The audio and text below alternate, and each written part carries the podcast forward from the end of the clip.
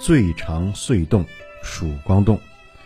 曙光洞是红旗渠第三干渠穿过卢寨岭的隧洞，起于下雁科村南，到东卢寨村东止，全长三千八百九十八米，宽两米，高两米，设计流量三点一立方米每秒，是通往东冈乡和和顺镇北部的咽喉工程，是红旗渠最长的。隧洞，该工程由东钢公社分指挥部承建。面对最长隧洞这么艰巨的任务，在接到任务后，东钢公社分指挥部没有犹豫，东钢境内的任务必须由东钢人来完成，立即组织二十一个大队，一千三百多名社员。于一九六四年十一月十七日开始动工，为便利施工，每一百米设一个竖井，这样既便于长隧道的通气、通风透气，又能方便出渣，还可以安排更多的劳力参与挖掘，加快施工进度。曙光洞共挖凿有三十四个竖井，其中二十米以上的竖井。有二十三个，最深的十八号竖井深六十一点七米。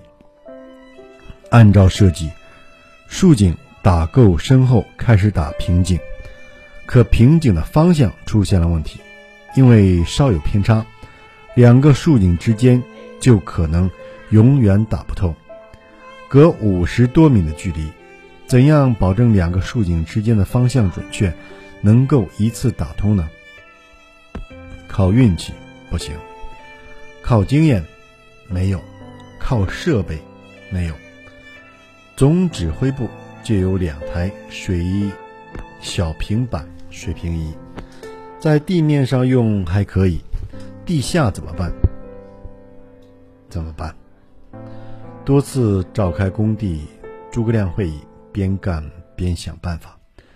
终于有人提出了用两条绳索系两根指向指引方向的木棒下到竖井里，上面的方向和井里的方向一致，就这样解决了竖井里确定平井的方向问题。由于隧洞过长，地质情况复杂，数次遇到塌方。王师存他们被堵在洞里，差点要了命。为了确保施工安全，严防冒顶再次发生，把以前凿开的洞要先宣起来。对施工条件比较复杂的地段，要一边凿进一边宣顶，凿一段宣一段，从而确保了凿洞的进度和施工的安全。洞中出水也是个问题。一开始，人们在洞底挖了一条小渠沟来排水。后来，由于开凿的竖井工作面的增加，排水发生了困难，人们就用抽水机和水桶往外排水。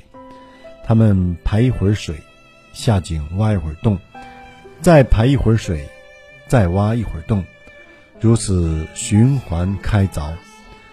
随着洞的加深，洞内排烟也成了问题。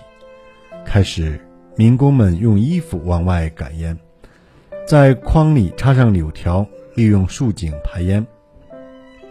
可以说，排烟的办法都用上了。但是，由于洞子太长，还不能有效地解决放炮后排烟的问题。后来，总指挥马有金向大众煤矿求援。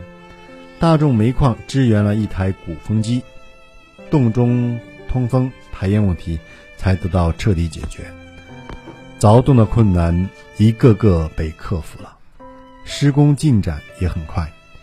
经过一年四个月，到一九六六年四月五日，凿通了曙光洞。曙光洞挖凿山石三点零八万立方米。砌料石零点九万立方米，头工二十五万个，利用竖井建提灌站五个，发展灌溉面积四千五百余亩，其中十八号竖井建有曙光扬水站，扬程六十二米，浇地两千余亩。